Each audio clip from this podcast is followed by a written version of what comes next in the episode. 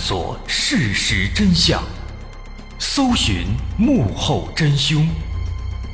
欢迎收听《绝密档案》，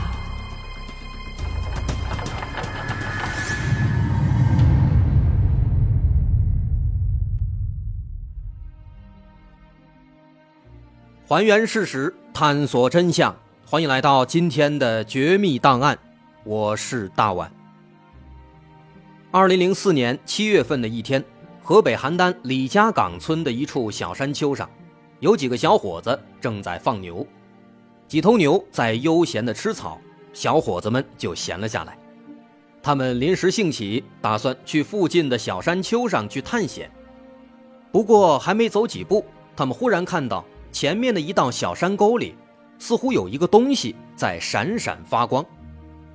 大家走近了一看，发现。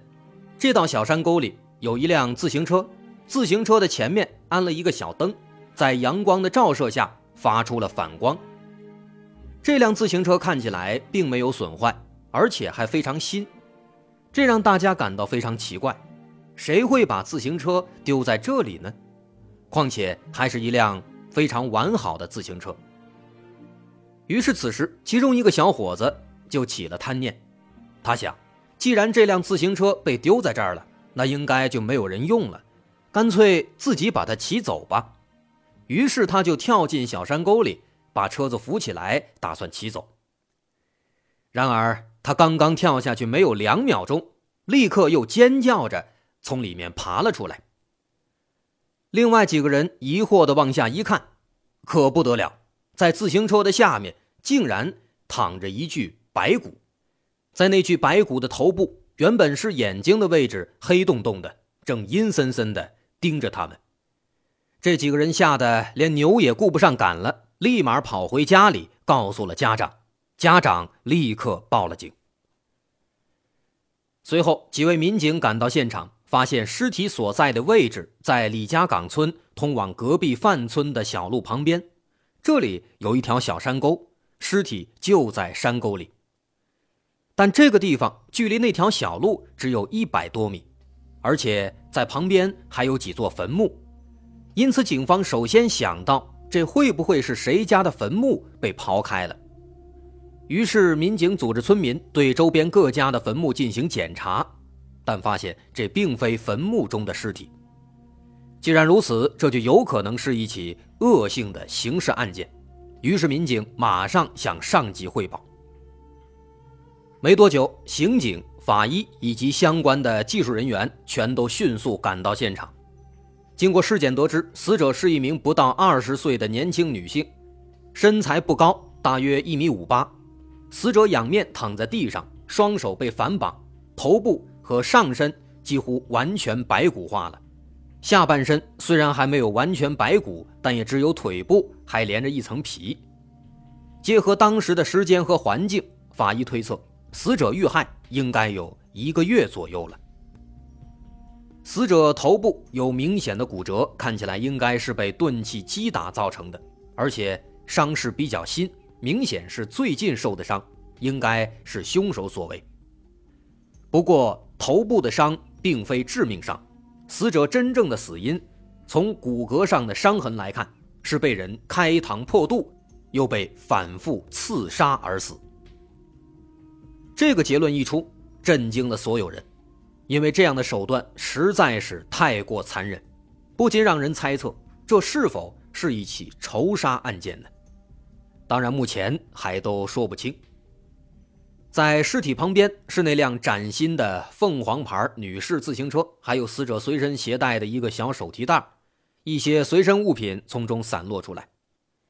结合这些情况，再根据法医对尸骨的反复研究。最终大概推测出了死者遇害的过程。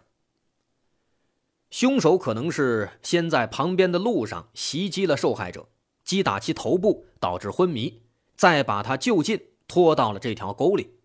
接着，凶手使用尖刀之类的凶器从上到下割开了死者的胸部和腹部，反复猛刺，导致受害者惨死。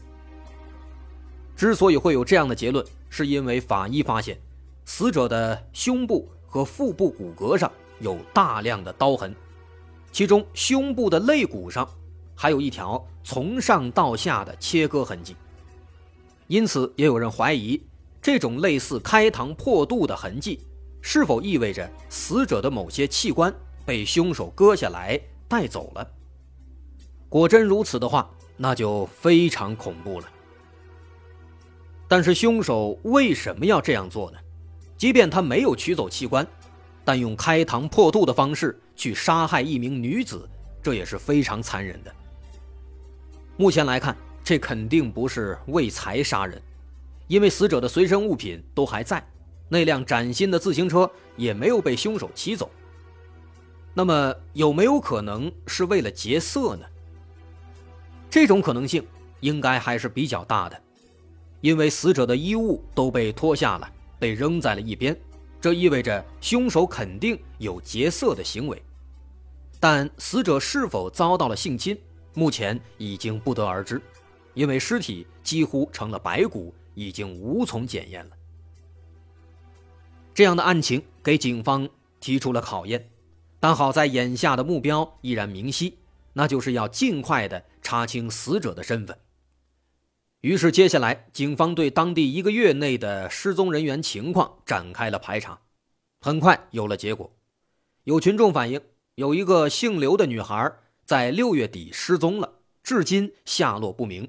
有可能就是死者。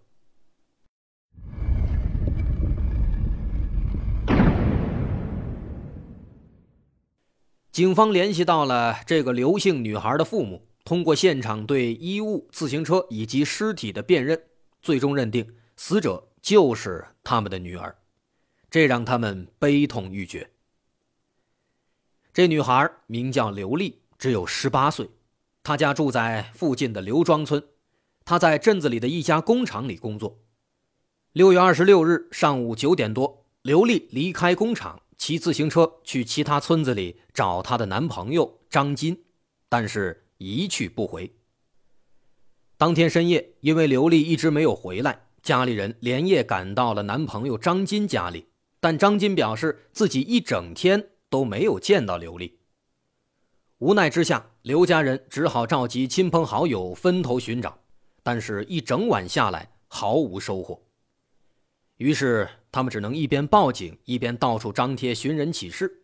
可眼看过了一个月了，刘丽依然无影无踪。在这里有意思的是，警方这边还没开始进一步调查呢。在得知女儿遇害之后，在确认了尸体就是女儿之后，刘家的父母直接一口咬定，说凶手。就是女儿的男朋友张金，这是为什么呢？根据刘丽的父亲说，张金和刘丽是初中同学，两人从初一就开始谈恋爱了。刘家的条件呢不太好，所以刘丽初中毕业以后就早早的去上班了，非常懂事。张金家的条件呢也不太好，但是张金却游手好闲，一直不工作，全靠着父母。正因为这一点。刘家一直不喜欢张金，但是刘丽却非常喜欢他，经常一起约会。不过就在前段时间，刘丽忽然向父亲诉苦，说张金好像不太喜欢自己了，但到底是因为什么，刘丽也不清楚。再后来，可能因为心里啊确实是没底，缺乏安全感，于是刘丽多次向张金提出想登记结婚。但是张金多次拒绝，于是两人为此经常发生争吵。再往后，甚至还听说张金开始移情别恋，甚至和其他的女孩子有染。在刘丽失踪以后，刘家父母多次上门找张金算账。一开始，张金一直说不知情，但后来又忽然改口说刘丽去石家庄打工了。刘丽的父亲立刻赶到石家庄寻找。但是一无所获。等他再回来的时候，发现张金已经躲了起来，找不着了。所以刘丽的父亲认为，张金是做贼心虚，由此认定张金就是杀害女儿的凶手。经过调查，警方发现刘丽的父亲所言属实。那么由此看来，这个张金确实有问题，于是立刻对张金展开调查。不久之后，警方在张金的表哥家里找到了他。面对警方，张金也承认自己和刘丽是恋人关系，但是自己不是凶手。至于和刘丽之间的恋情，这张金确实是有些渣了。张金认为刘丽家条件太差了，综合考量之后啊，他感觉不太合适，所以确实打算和刘丽分手，并且的确和另一个女孩在接触了。但是他又担心，如果提分手的话，刘丽会太难过，所以一直就拖着没说。后来呢，干脆打算出去打工躲一躲，说不定过段时间刘丽就死心了。但是没想到啊，刘丽忽然遇害了。与此同时，警方还找到了另外一个关键人物，这个人名叫小齐，他是刘丽在工厂里的舍友，也是刘丽最好的朋友。在刘丽失踪两天前，小齐曾去找张金去借磁带，碰巧在张金那儿听说张金打算出去打工的事儿，于是回到宿舍以后，小齐第一时间就把这件事情告诉了刘丽。刘丽一听非常着急，就想着在张金临走前去跟他告别，于是，在六月二十六日上午，他才急匆匆地骑车子去找张金。然而，一直到了下午四点，刘丽还是没有回来。小齐感到有些担心，于是他就借了一个同事的手机给张金打电话。张金的家里没有电话，所以平时他们都是打给张金村里的一个朋友，叫做张月，再由张月转交给张金。包括平时刘丽跟张金联系，也都是打张月的电话。但是不巧的是啊，当时张月没在家。这电话打过去之后，是张月的妹妹接的，他妹妹也不了解，所以小齐只能挂了。第二天上午，小齐不放心，于是就坐车去了张金的家里，但张金说自己没有见到刘丽。于是第三天，小齐又去了刘丽家，然而刘丽也没有回家，于是小齐只能再次去找张金，然而此时他发现张金已经不在家了。找不到了。其实此时张金已经躲到表哥家去了。那么这就奇怪了，既然张金信誓旦旦地说自己不是凶手，那他为什么要躲起来呢？又为什么要对刘丽的父亲说刘丽去石家庄打工了呢？对于这些疑问，张金表示，其实这些啊完全都是误会。怎么回事呢？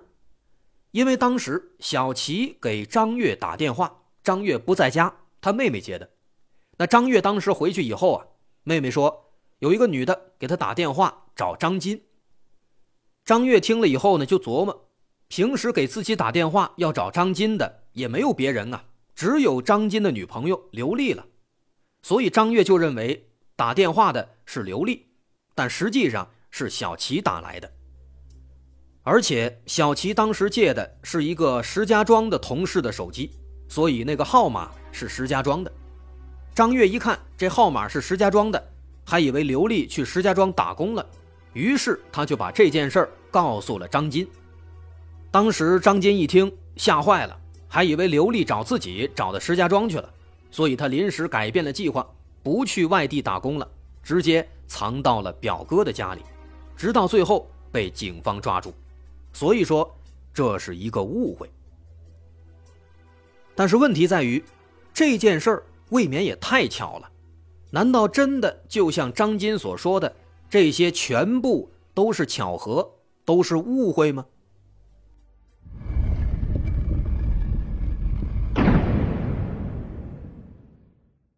为了查清张金所言是否属实，警方来到了张金的表哥家里。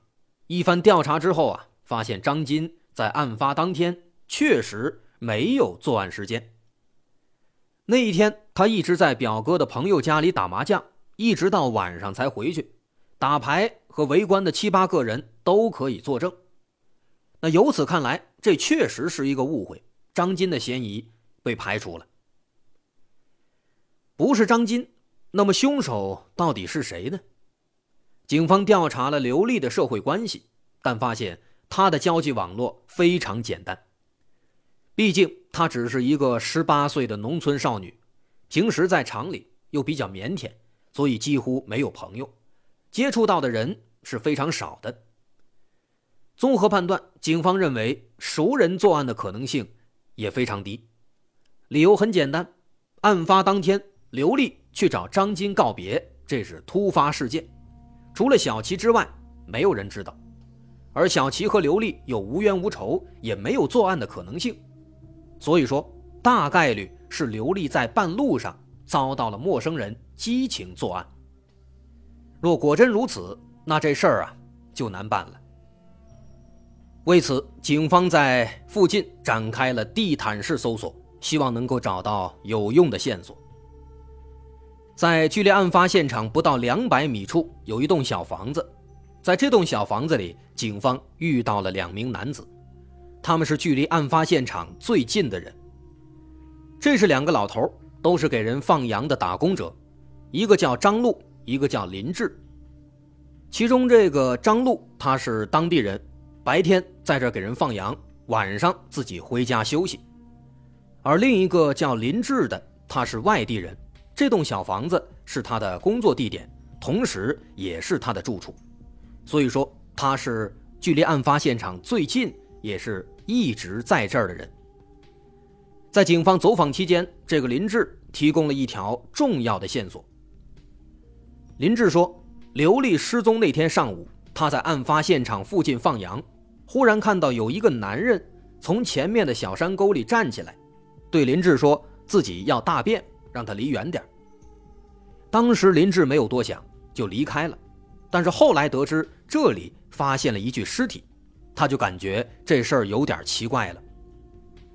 当时那个男的他刚刚好就在发现尸体的小山沟里，这未免也太巧了。而且当时自己离他其实本来就不近。起码有二三十米，但那个男的还是让自己离远点这确实非常奇怪啊。那么听完了林志的描述，警方认为这个男的确实是比较奇怪的。好在林志的记性不错，他大致回忆起了那个男子的体貌特征。这男的身高大概在一米六五到一米七之间，身材比较魁梧，本地口音，穿着一件浅色的短袖。那么目前来看，林志提供的这个人应该就是现在最有价值的线索了。那么这个男子他会是凶手吗？其实不久之后，警方又在一名女子口中得到了一条重要的线索。这条线索和林志提供的情报可以说是不谋而合。具体是怎么回事？杀害刘丽的到底是谁？他的目的是什么？案件的真相可能会让很多人感到意想不到。我是大碗，稍后下节咱们一起来揭晓答案。如果您喜欢，欢迎关注我的微信公众号，在微信搜索“大碗说故事”，点击关注即可。我是大碗，稍后下节咱们再接着说。